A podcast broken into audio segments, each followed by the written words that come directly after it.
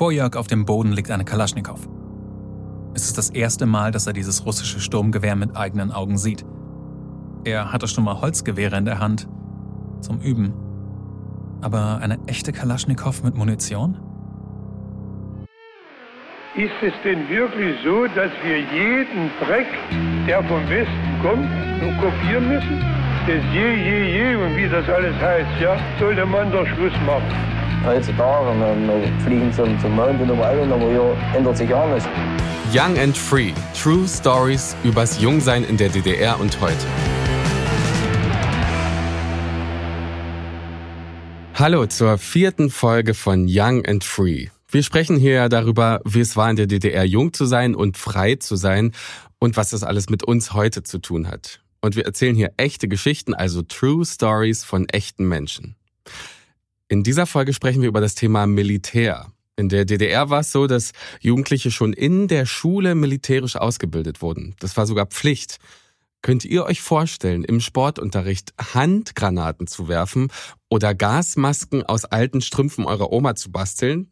Könnt ihr nicht? Ja, in der DDR war das Alltag. Wir haben euch auf unserem Insta-Kanal Young and Free unterstrich True Stories, so heißt er nämlich, Young and Free unterstrich True Stories. Da haben wir eine kleine Umfrage gemacht und haben euch gefragt, was ihr von der Wehrpflicht haltet, also von der Pflicht einer militärischen Ausbildung nach der Schule. Und ganz viele von euch haben geschrieben, dass sie das problematisch finden, aus unterschiedlichen Gründen. Also einige haben gesagt, warum sollen eigentlich nur junge Männer verpflichtet werden, ins Militär zu gehen? Ist das nicht irgendwie ein sehr veraltetes Bild auch von Männlichkeit. Also wenn, sollten dann nicht alle Geschlechter gehen. Und andere haben gesagt, dass sie das generell gar nicht gut finden, wenn sie nach der Schule nicht selbst entscheiden können, was sie machen wollen. Aktuell ist es ja in Deutschland so, dass es keine Wehrpflicht gibt und damit auch kein verpflichtendes soziales Jahr. Das wäre ja sozusagen die Alternative. In der DDR war das anders und das schauen wir uns heute an. Für jede Schülerin und jeden Schüler in der DDR war es Alltag, zu marschieren, Fahnenappelle zu machen und Befehle entgegenzunehmen, eben wie im Militär. Und in dieser Folge will ich wissen, warum war das so und was hat das mit den jungen Menschen gemacht? Dafür springen wir ins Jahr 1987, da beginnt nämlich unsere Geschichte. Und was ich besonders spannend finde, die Geschichte endet im Oktober 89, also wenige Wochen später gibt's die DDR gar nicht mehr. Mein Name ist Florian Prokop und ich freue mich in dieser und in den nächsten Folgen wahre Stories von echten Menschen zu erfahren, die für ihre Freiheit einiges in Kauf genommen haben. Und auch bei diesem Thema bin ich natürlich nicht allein. Mit dabei ist wieder die Historikerin Janine Funke. Hallo Janine. Hallo Flo. Ja, ich freue mich auch, dass wir wieder hier zusammenkommen. Ich muss sagen, die Recherche zu unserem heutigen Thema, die hat mich echt ganz schön geschockt. Ich war, mhm, okay. ja, ich war ziemlich erstaunt und auch ganz schön erschüttert, wie präsent das Militär eigentlich im Leben von Kindern und Jugendlichen in der DDR war. An der Stelle möchte ich nur mal darauf hinweisen, die Geschichte, die ihr gleich hört, die ist natürlich wieder eine Nacherzählung und basiert auf einem Zeitzeugengespräch, was ich geführt habe.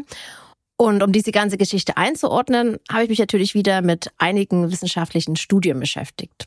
Und du hast alle Quellen aufgeschrieben, damit ihr die nachlesen könnt, wenn ihr das wollt. Die Links und genau. die Literatur findet ihr in den Show Notes. Also es ist zumindest da. Heute geht's um Jörg. Und wir springen dafür ins Jahr 1987. Da ist Jörg 14 Jahre alt. Er ist einer der größten Jungs in der Klasse. Er ist so schlaksig und hat meistens schwarze Klamotten an und er liebt Musik. Hm, gerade 87 ist er Fan der englischen Band Depeche Mode. Manchmal hat Jörg Glück, dann schickt ihm der Bruder von Jörgs Mutter Coca-Cola und die Bravo, die Westzeitschrift Bravo in den Osten. Das ist so, weil der Bruder von Jörgs Mutter, der wohnt in der Bundesrepublik und der Partner von Jörgs Mutter wohnt auch in der Bundesrepublik. Das heißt, Jörg bekommt mit, wie das Leben auf der anderen Seite der Grenze aussieht, aber sein Alltag, der findet in der DDR statt und von dem hört ihr jetzt. 1987. Thomas Gottschalk moderiert das erste Mal die Sendung Wetten das. Die Tennis-Ikone Steffi Graf steht das erste Mal an der Spitze der Weltrangliste und der US-amerikanische Präsident Ronald Reagan sagt in seiner legendären Rede vor dem Brandenburger Tor, Mr. Gorbatschow, reißen Sie diese Mauer nieder.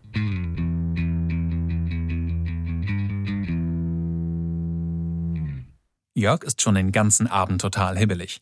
Als es endlich 20 Uhr ist, sprintet er zum Kassettenrekorder. Es ist Donnerstagabend. Gleich startet die Sendung Musikalische Luftfracht im Radio DDR. 55 Minuten internationale Hitparade. Heute wird etwas von Deepish Mode gespielt. Das hat Jörg in der Zeitung gelesen. Punkt 20.05 Uhr steht er an seinem Kassettenrekorder. Er drückt den roten Knopf herunter, auf dem Aufnahme steht. Hoffentlich spielen sie Never Let Me Down Again von Deepish Mode. Jörg hat sich extra für den Englischunterricht in der Schule eingeschrieben, um die Liedtexte besser zu verstehen. Nun sitzt er vor seinem Kassettenrekorder und hört sich begeistert die Musik aus dem Westen an. Ihr hört musikalische Luftfracht bei Radio DDR. Und als nächstes kommt hier ein Song, auf den ihr wahrscheinlich alle schon gewartet habt. Never Let Me Down Again von Dippish Mode. Ja! ruft Jörg und springt auf. Jetzt hat er auch endlich Deepish Mode auf seiner Kassette.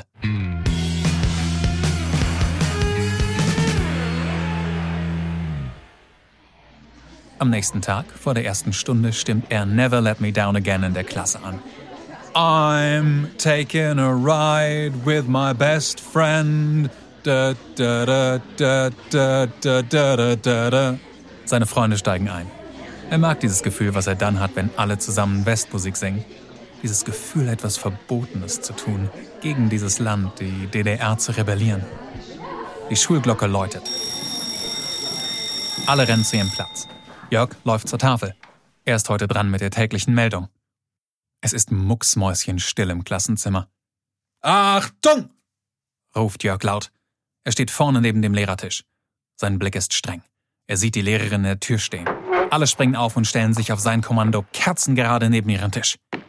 Die Lehrerin geht durch die Reihen und stellt ihre Aktentasche auf den Lehrertisch. Jörg dreht sich zu seiner Lehrerin und sagt mit roboterhafter Stimme, die Klasse 9a ist vollständig zum Deutschunterricht angetreten. Kathi und Thorsten haben ihre Hausaufgaben nicht gemacht. Über das ganze Prozedere zum Unterrichtsbeginn denkt er gar nicht mehr nach. Diese Meldung gehörte eben dazu. Für Frieden und Sozialismus, Freundschaft, ruft die Lehrerin. Freundschaft, ruft die Klasse im Chor. Setzen. Okay, stopp, da würde ich gerne mal reingehen, weil das ist ja schon ein ganz schöner Downer gerade, ne? Ich hatte mich gefreut über die Szene mit der Musik und dann kommt dieses Meldung, das einen sofort wieder in die DDR holt. Ich muss aber sagen, also dieses am Anfang der Stunde hinstellen und im Chor sprechen, das kenne ich zumindest aus meiner Grundschulzeit in Ostdeutschland auch. Wir haben immer gesagt, guten Morgen und uns dann halt hingesetzt. Ist das noch so ein Ding aus dieser Zeit, Janine? Also ich kenne das auch noch aus meiner Schulzeit, sogar bis ins Gymnasium. Wir haben immer Glück aufgesagt und uns dann hingesetzt. Ach. Ja, in der Schulzeit habe ich das nie reflektiert, aber ich glaube tatsächlich, dass diese Rituale zum Unterrichtsbeginn wahrscheinlich schon noch ein Überbleibsel aus der DDR-Zeit sind. Diese Meldung, äh, von der Jörg erzählt hat, mit dem Achtung und so, die ähnelt der täglichen Truppenmeldung, die es auch in der NVA gab, also der Nationalen Volksarmee, dem Militär der DDR. Da meldete man zum Beispiel jeden Tag, ob die Truppe vollständig ist, welche Waffen vorhanden sind und sowas. Und solche Rituale übertragen auf den Schulalltag, die zeigen, wie eben Erziehung in der DDR aussehen sollte, zumindest wenn es nach dem Staat ging. Also Disziplin und Ordnung. Genau. Also die Schüler oder die Kinder an der Schule, die sollten lernen, sich den Lehrerinnen und der Schulleitung natürlich auch unterzuordnen. Es gab auch ein ganz spannendes Gesetz. 1965 wurde das erlassen. Das hieß das Gesetz über das einheitliche sozialistische Bildungssystem. Und daraus will ich mal zitieren, um das ein bisschen deutlicher zu machen. Mhm. Darin hieß es, die Lehrer erziehen ihre Schüler im Geiste des Sozialismus, des Friedens, zur Liebe, zur Deutschen Demokratischen Republik, zur Arbeit und zu den arbeitenden Menschen. Sie erziehen sie zur Bereitschaft, die Errungenschaften ihrer sozialistischen Heimat zu verteidigen. Und verteidigen, das ist so ein Buzzword, das ist sehr wichtig, dass es da drin steht, weil es eben die Erzählung gab, die DDR müsse sich gegen die Gefahren des Westens, also der Bundesrepublik und der NATO, also dem militärischen Verteidigungsbündnis von Westeuropa und den USA verteidigen. Das ist so spannend, weil das klingt einerseits sind da ja so Sachen drin, die schön klingen, ne? Zum Frieden, zur Liebe und dann andererseits eben, wie du sagst, dieses Verteidigen. Mhm. Gab es denn noch andere Rituale an der Schule, die in diese Richtung gegangen sind? Ja, da gab es total viele. Ich will das mal ein bisschen an Jörgs Beispiel erzählen. Er hat mir mhm. nämlich im Gespräch ganz, ganz viel aufgelistet, was er so erlebt hat. Zum Beispiel hat er erzählt, dass es an seiner Schule regelmäßige Fahnenappelle gab. Und die gab es natürlich auch an anderen Schulen. Also in der Zeremonie die ganz viele verschiedene militärische Elemente beinhaltete, wie zum Beispiel das Einmarschieren. Da gab es auch mhm. Kommandos wie stillgestanden. Und Jörg, der hat sich daran erinnert, dass alle Schülerinnen auf dem Schulhof der Größe nach geordnet wurden, also so aufgestellt wurden in der Reihe. Mhm. Und du hast Orgelpfeifen. Ja, genau. Und du hast ja schon gesagt, dass er selber sehr groß war und da stand er halt immer am Anfang der Reihe und das hat sich bei ihm total eingeprägt. Und auch bei diesem Fahnenappell gab es natürlich wieder die Meldung. Ja, so nach dem Motto, Klasse 9a ist vollständig zum Fahnenappell erschienen, ne? Genau. Ich habe da auch direkt den Impuls, meine Hand so an die Stirn zu halten. Das war so ein Ding, ne? Ja, da hast du einen richtigen Gedanken im Kopf. Ich will das mal, ich will mal ein bisschen ausholen, um das einzuordnen. Also in der ja. DDR, da gab es eine einheitliche Jugendorganisation, die FDJ, die Freie Deutsche Jugend. Und jeder Schüler und jede Schülerin war seit der ersten Klasse im Prinzip Teil dieser Organisation. Und ein Ritual war der Pioniergruß. Dabei wurde die rechte Hand mit geschlossenen Fingern über den Kopf gehalten. Ich mache das jetzt hier so ein bisschen vor. Ihr könnt es nicht sehen, aber ihr könnt das mal googeln. Unter dem Stichwort Pioniergruß, da findet ihr ganz viele Bilder. Und wenn man diesen Gruß gemacht hat, da mussten die Schülerinnen und Schüler dann noch sagen, Zitat, für Frieden und Sozialismus seid bereit, immer, immer bereit. bereit. genau. Und da siehst du ja schon, dass es hat ganz, ganz viele Parallelen wieder zu militärischen Ritualen, die uns ja auch irgendwo präsent sind. Mhm. Und gab es auch so äh, Punker, die darauf keinen Bock hatten? Beziehungsweise was ist denn passiert, wenn man darauf keinen Bock hatte? Ich will das auch wieder auf Jörg beziehen. Der hat mir nämlich erzählt, dass er diese Abläufe gar nicht hinterfragt hat, weil das so drin war. Also es war eine Routine und ein Gehorsam, hat er selbst so genannt. Das kannte man gar nicht anders und da hat man das mhm. einfach gemacht. Aber natürlich gab es auch Schülerinnen und Schüler, die da keine Lust drauf hatten. Und Jörg selber hat erzählt, dass er Fälle von Mitschülerinnen kennt, die eben bestraft wurden, wenn sie sich geweigert haben, das Ganze ähm, mit durchzuführen. Da gab es Tadel, Schulverweise. Das schreckt natürlich total ab. Da fällt mir gerade ein, Jörg hat sich auch noch an was anderes Spannendes erinnert, nämlich eine Unterrichtsstunde im Sport, in der sie Handgranatenweitwurf gemacht haben. Okay, und das finde ich halt krass. ja, oder? Das Ganze war Teil der sogenannten vormilitärischen Ausbildung. Mhm. Also Handgranatenweitwurf. Das müsst ihr euch mal auf der Zunge zergehen lassen. Alter Falter. Mhm.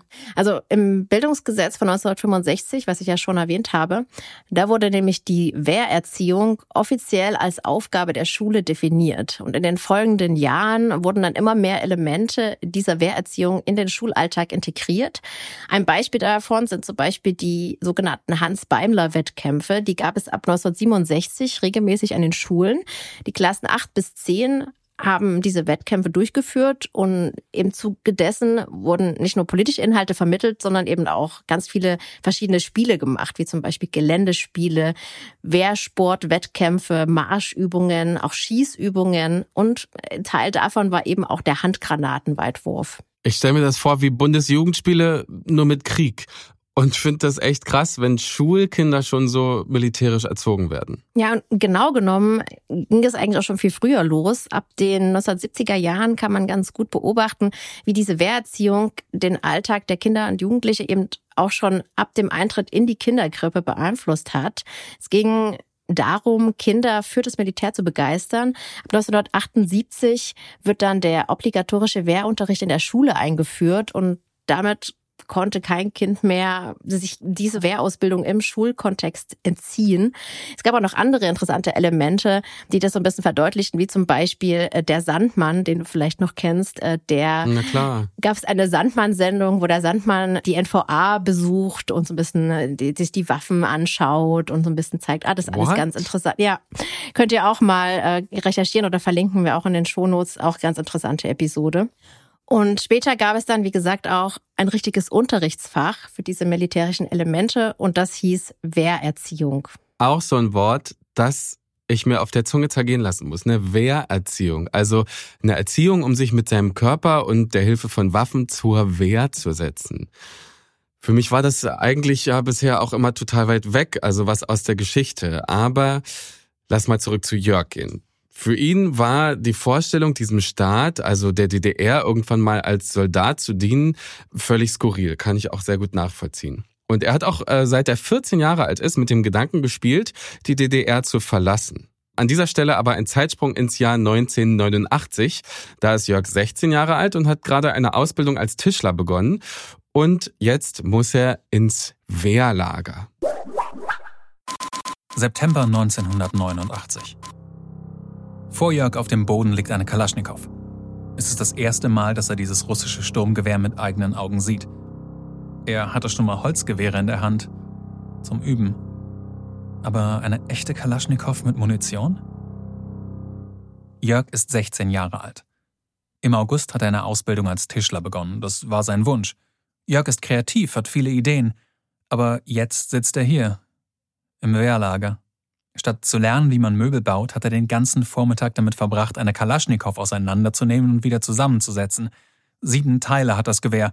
Magazin, Abdeckung, Verschlussfeder, Gasgestänge, Verschluss, Gasrohr und Kolben. Das kann Jörg jetzt auswendig.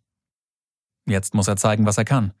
Hinter ihm steht ein Unteroffizier der Nationalen Volksarmee, der NVA, dem Militär der DDR.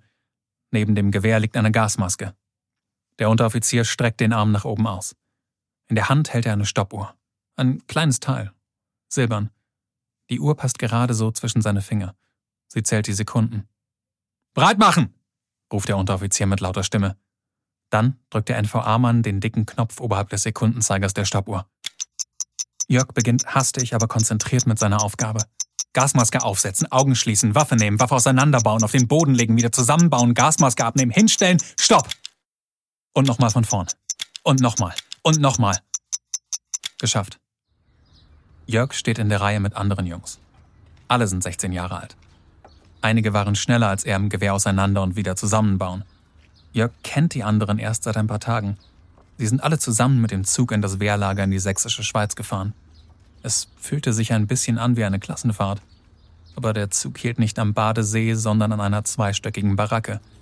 Und jetzt stehen sie alle hier, in NVA-Soldatenkleidung. Ein Strich, kein Strich nennen sie diese olivgrünen Tarnanzüge, weil sie aus ganz kleinen Strichen bestanden, die man kaum erkannte. Dazu Lederstiefel und eine Kappe mit dem DDR-Wappen. Als nächstes steht Schießtraining auf dem Programm. Also ich war ja selbst nicht im Wehrdienst, ne? Obwohl ich den hätte noch erleben können. Ich habe 2,7 Abi gemacht, also ich bin schon sehr, sehr alt. Und den Wehrdienst gab's noch bis 2011. Ich bin damals ausgemustert worden. Das ging auch alles sehr einfach, weil ich hatte eine Wespenstichallergie. Also ich habe allergisch auf Wespenstiche reagiert und dann wurde die Wehrpflicht irgendwann auch eh abgeschafft. Ich hatte also noch nie eine Waffe in der Hand und ich will auch nie eine Waffe in der Hand haben. Da geht's mir so wie vielen von euch. Das haben wir auf Instagram auch rausgefunden. Aber Janine, Jörg hat also so eine Lehre angefangen und da war das dann Pflicht für ihn, in diesem Zug auch ins Wehrlager zu gehen. Das habe ich richtig verstanden. Genau, das hast du richtig verstanden. Zu der Zeit, in der Jörg die Ausbildung gemacht hat, war das Wehrlager Teil der vormilitärischen Ausbildung und eben auch Pflicht für jeden männlichen Jugendlichen in der DDR. Ich habe noch mal ein Zitat für dich, um das zu verdeutlichen. Im Jugendgesetz der DDR aus dem Jahr 1974 stand, Zitat, Aufgabe der Jugend ist es, wehrpolitische Bildung, vormilitärische Kenntnisse und Fertigkeiten zu erwerben, sowie in der Nationalen Volksarmee und anderen Organen der Landesverteidigung zu dienen. Okay, eine Seite Wehrlager, die andere Seite Wehrpflicht. Gab es eine Wehrpflicht in der DDR? Ab dem Jahr 1962 gab es eine allgemeine Wehrpflicht für alle männlichen Bürger der DDR. Der Wehrdienst, der dauerte 18 Monate und die meisten haben diesen Wehrdienst zwischen dem 18. und 20. Lebensjahr durchgeführt. Man konnte aber den Dienst an der Waffe auch verweigern und einen zivilen Wehrersatzdienst machen. Da war man Bausoldat.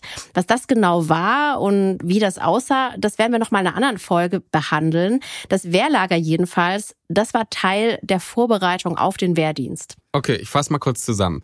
Mit dem Beginn der Ausbildung mussten junge Menschen in eine vormilitärische Ausbildung. Das war das Wehrlager. Da waren sie so 16 Jahre alt. Und vorher gab es in der Schule den vormilitärischen Unterricht. Der hieß seit 1978 Wehrunterricht und es gab diese Sportwettkämpfe. Und es gab noch ein Element. Oh. In der neunten Klasse mussten die Jungen zwölf Tage in ein Wehrausbildungslager. Die Mädchen, die machten in der Zeit einen Lehrgang zur Zivilverteidigung. Und Jörg, der konnte dem Wehrausbildungslager in der 9. Klasse entgehen. Er musste aber trotzdem in der Zeit den Lehrgang zur Zivilverteidigung mitmachen. Und da hat er mir erzählt, dass er da zum Beispiel gelernt hat, wie man aus Darmstrümpfen Gasmasken basteln kann. Mhm. Und von wem war das organisiert? War das dann die NVA, also die Nationale Volksarmee selbst? Nee, das war die GST, die Gesellschaft für Sport und Technik. Okay, das klingt ja erstmal wie eine normale staatliche Stelle, die sich halt um Sportwettkämpfe kümmert. Das klingt vielleicht so, das war aber nicht so. Die GST war eine paramilitärische Organisation in der DDR und hat sich eben um die vormilitärische Ausbildung von Kindern und Jugendlichen gekümmert. Seit Mitte der 1950er Jahre organisierte die GST eben das Wehrlager für Schüler, Ausbildende und Studenten mit dem Ziel, am Ende Berufssoldaten zu rekrutieren. Es gab auch eine ganze Menge anderer Angebote, die die GST gemacht hat, zum Beispiel Segelflug oder Motorsport. Und deswegen war die Organisation bei vielen jungen Menschen auch sehr beliebt. Das Ziel von dem Ganzen war es, dass die Jugendlichen in der DDR erst gar nicht so eine pazifistische, also auf den Frieden hin ausgerichtete oder den Krieg ablehnende Haltung entwickeln. Und das finde ich krass, weil das ist ja irgendwie schon das totale Gegenteil von dem, wie ich aufgewachsen bin. Also in den 90ern war meine Jugend von der Vorstellung geprägt, Krieg abzulehnen. Und in meiner kleinen Welt wirkte Europa auch immer super friedlich. Also zumindest auf mich, weil so ganz stimmt das ja auch nicht. Es gab schon ziemlich viele schreckliche Kriege und auch Kriegsverbrechen. Zum Beispiel Anfang der 90er im ehemaligen Jugoslawien. Ja, auf jeden Fall, da hast du recht. Mir ging's genauso. Ähm, aber muss man sich immer vor Augen halten, dass in der DDR und auch in der Bundesrepublik die Menschen auch weit nach dem Zweiten Weltkrieg noch mit dem Bewusstsein aufgewachsen sind, dass es eben den Kalten Krieg gibt, also den Konflikt zwischen der NATO und dem Westen auf der einen Seite und Russland und dem Warschauer Pakt auf der anderen Seite. Und diese ständige scheinbare Bedrohung, die war auch ein Grund, weshalb Militarisierung eben in der DDR so ein Gewicht hatte an der Schule. Und was wäre jetzt gewesen, wenn ich mich geweigert hätte, zum Beispiel eine Schießübung zu machen? War es möglich, nicht an diesen ganzen Sachen teilzunehmen? Also es gab immer wieder vereinzelte Jugendliche, die sich weigerten, bestimmte Übungen durchzuführen, aber die Zahl war extrem gering. Im Jahr 1984 beispielsweise, da gibt's auch eine Zahl, da verweigerten von 200.000 Lehrlingen 250 die Schießausbildung. Aber die Strafen dafür, die waren ziemlich hoch. Die Jugendlichen, die sich hier verweigerten, die haben zum Beispiel ihre Ausbildung verloren, also ihren Ausbildungsplatz. Das überrascht mich nicht. Ich erinnere mich noch an Folge 2 von Mario, da kam ja auch raus, wie viel Einfluss die DDR aufs Privatleben ihrer Bürgerinnen und Bürger genommen hat. Aber lass uns mal zurück zu Jörg kommen. Wir sind jetzt im Jahr 1989 im September. Das bedeutet, DDR gibt es gar nicht mehr lang. Jörg kommt aus dem Wehrlager zurück und ist immer noch vom System traumatisiert, vielleicht sogar vor, mehr als vorher schon. Also 24 Stunden Beobachtung, Schießübungen, dieser militärische Drill. Jörg und seine Mutter waren eh schon immer kritisch gegenüber der DDR und Jörg hat seiner Mutter auch immer wieder gesagt, dass er so schnell es geht ausreisen will. Und jetzt, in dieser ganzen turbulenten Situation zu der Zeit, kurz vor dem Mauerfall, treffen die beiden eine Entscheidung. 17. Oktober 1989. Dresdner Hauptbahnhof. Jörg steigt mit seiner Mutter in einen Zug. Ziel? Budapest in Ungarn. Jörg hat einen großen Koffer dabei, seine Mutter auch. Mehr nicht. Ihren Freunden erzählen sie etwas von einem Urlaub in Ungarn.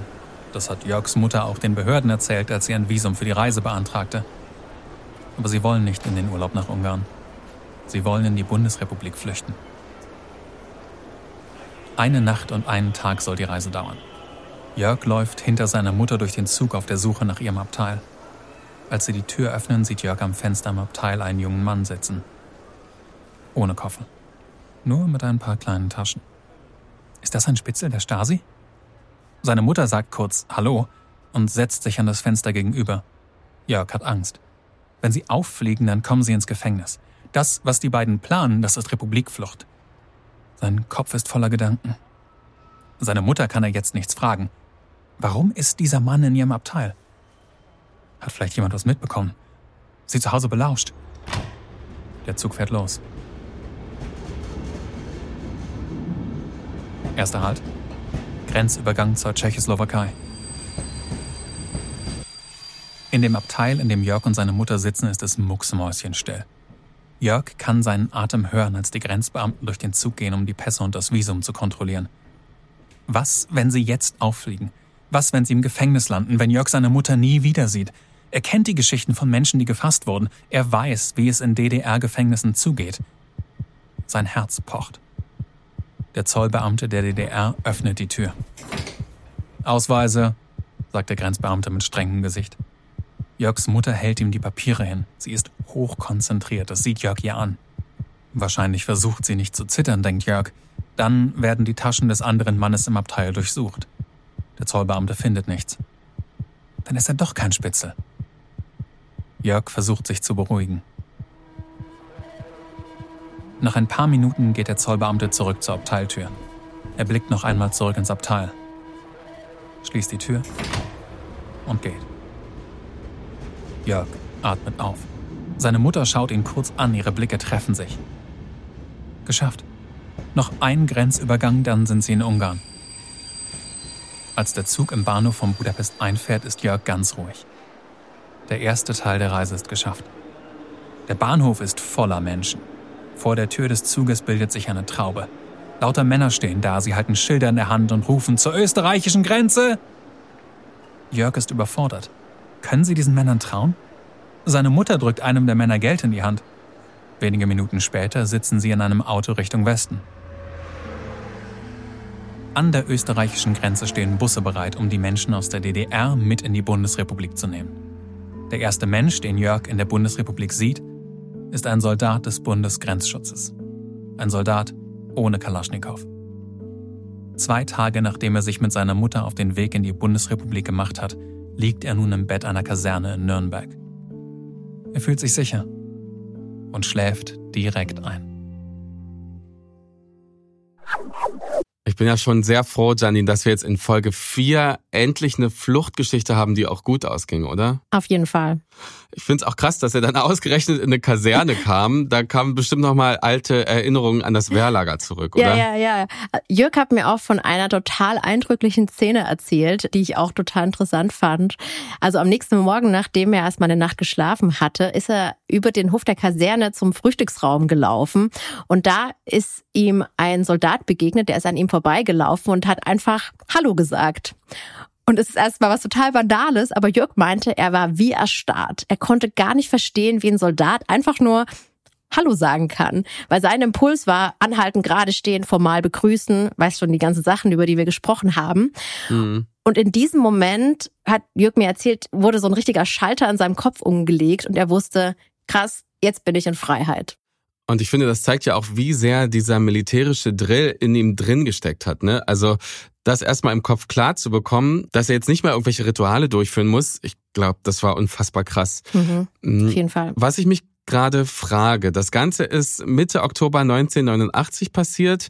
Ein paar Wochen später, 9. November, da ist die Mauer gefallen. Hatte Jörg eine Ahnung davon, dass das passieren wird? Also Jörg und seine Mutter, die konnten über das Westfernsehen sehen, dass immer mehr Menschen über Budapest und die ungarische Grenze auf den Weg nach Westdeutschland waren, also kurz bevor sie auch in den Zug gestiegen sind. Weil seit dem 11. September 1989 war diese Grenze, also die ungarisch-österreichische Grenze offen. Und natürlich wusste Jörg auch von den Montagsdemonstrationen. Am 16.10., also einen Tag vor ihrer Abreise, waren über 100.000 Menschen in Leipzig auf der Straße. Trotzdem war es für ihn und auch für seine Mutter natürlich in dem Moment gar nicht klar, was passieren wird. Das ist auch irgendwo Glaskugel lesen. Also mhm. auch heute können wir über künftige Entwicklungen nur Vermutungen anstellen. Und was Jörg und seine Mutter aus dem Westfernsehen wussten, das war, es gab eine reale Möglichkeit, über Budapest einen Kurier an die österreichische Grenze zu bekommen. Und sie wussten auch, dass dort dann Busse warten, mit denen sie in die Bundesrepublik Deutschland fahren können. Das heißt also, dieser Straftatbestand Republikflucht, ne, den haben wir auch bei Konstanze und Mario schon behandelt, den gab's auch im Oktober 1989 noch. Und darum hatten Jörg und seine Mutter auch Angst, erwischt zu werden, ne? Genau. Und sie haben niemanden von ihrem Plan erzählt. Und natürlich saß da auch die Angst und das Traumativ, ne, was Verbotenes zu tun. Mhm. Die kannten natürlich Geschichten von Menschen, wo die Flucht nicht gelang und die dann am Ende im Gefängnis landeten. Und da man eben auch zu dieser Zeit noch nicht genau absehen konnte, was passiert, war natürlich die Angst noch da. Mhm. Und wie hat Jörg dann die Wiedervereinigung erlebt? Also Jörg hat mir erzählt, dass er auch am 9. November 1989 nicht daran geglaubt hat, dass es wirklich eine Wiedervereinigung geben wird. Er dachte damals, dass die Grenze dann irgendwann wieder geschlossen wird und man vielleicht ein bisschen freier reisen kann, aber dass wirklich es eine Wiedervereinigung geben wird, war für ihn wirklich total weit weg. Mhm. Und auch erst nach einigen Wochen ist er dann mit seiner Mutter wieder zurück nach Dresden zu seinen Verwandten gefahren. Also als sie sicher waren, dass die Grenze dann nicht wieder geschlossen wird und sie dann wieder in der DDR festsitzen. Weißt du übrigens, was eines der ersten Dinge war, die Jörg in der Bundesrepublik gekauft hat? War, ähm, eine Platte von Depeche Mode. Da liegst du fast richtig. Er war sogar okay. auf einem Konzert von Depeche Mode am 9. Oktober 1990. Das war sein erstes richtig großes Konzert. Da war er 17 Jahre alt. Aber ähm, das erste, was er sich gekauft hat, das war eine eigene Bravo. Ah, natürlich. Dr. Sommer lesen. okay, ich muss sagen, dieses Thema Militär und Militarisierung in der Schule, das finde ich ganz schön heftig. Mein Sport in der Schule, das war Schwimmen. Da war ich so alt wie Jörg in der Geschichte. Und ich bin halt Wettkämpfe geschwommen und ich habe das auch relativ ernsthaft gemacht. Also mit Trainingslager in den Ferien und so weiter, aber halt Trainingslager, ne? Nicht Wehrlager. Und wenn ich mir vorstelle, in ein Wehrlager zu gehen oder in der Schule aus Pflicht lernen zu müssen, wie ich ein Gewehr benutze oder wie ich eine Handgranate werfen muss. Ich und Weitwurf eh schon ein Problem. Das ist echt nochmal was ganz anderes. Mm, was ich spannend finde, ist, durch diese Folge checke ich auch nochmal, wie Diktaturen funktionieren. Ne? Also es geht schon darum, Kinder und Jugendliche ganz früh so zu erziehen, dass sie an die Ideologie glauben, an das Feindbild glauben und dass sie dann eben bereit sind, für ihr eigenes Land zu kämpfen und in letzter Konsequenz auch zu sterben. Mhm. Und in der DDR war der Feind eben der Westen, die Imperialisten und vor denen müsste sich die DDR in der Logik eben verteidigen. Und der Witz ist ja, dabei wollten viele von den jungen Menschen so schnell es geht in den Westen, um dort frei zu sein. Mhm. Was ich auch weiß, ist, Frieden ist wichtig und eine der wichtigsten Errungenschaften, die wir haben. Wir leben gerade in einem freiheitlich-demokratischen Staat und diesem Staat ist daran gelegen, Frieden und Demokratie bei uns zu erhalten. Und das ist ein krasses Privileg. Ich meine, wir erleben gerade, wie Menschen in anderen Regionen in der Erde im Krieg sind. Ganz aktuell Angriffskrieg auf die Ukraine. Es herrscht Krieg in Europa. Und ich hoffe sehr, dass wir es schaffen, da einen gerechten Frieden herzustellen und zu erhalten. Und damit ist diese Folge auch am Ende. Vielen Dank an dich, Janine Funke, dass du wieder mit dabei warst. Vielen Dank an dich. Und ihr, ich hoffe, wenn es euch gefallen hat, dann ähm, teilt ihr diese Folge mit euren Freundinnen, eurer Familie. Ihr liked diese Folge, ihr gebt fünf Sterne überall und ihr hört euch auch die nächste Folge von Young and Free wieder an. Mein Name ist Florian Prokop. Macht's gut. Tschüss. Young and Free. True Stories übers Jungsein in der DDR und heute. Ein Podcast der Kooperative Berlin, gefördert von der Beauftragten der Bundesregierung für Kultur und Medien im Bundesprogramm Jugend erinnert und unterstützt von der Bundesstiftung zur Aufarbeitung der SED-Diktatur.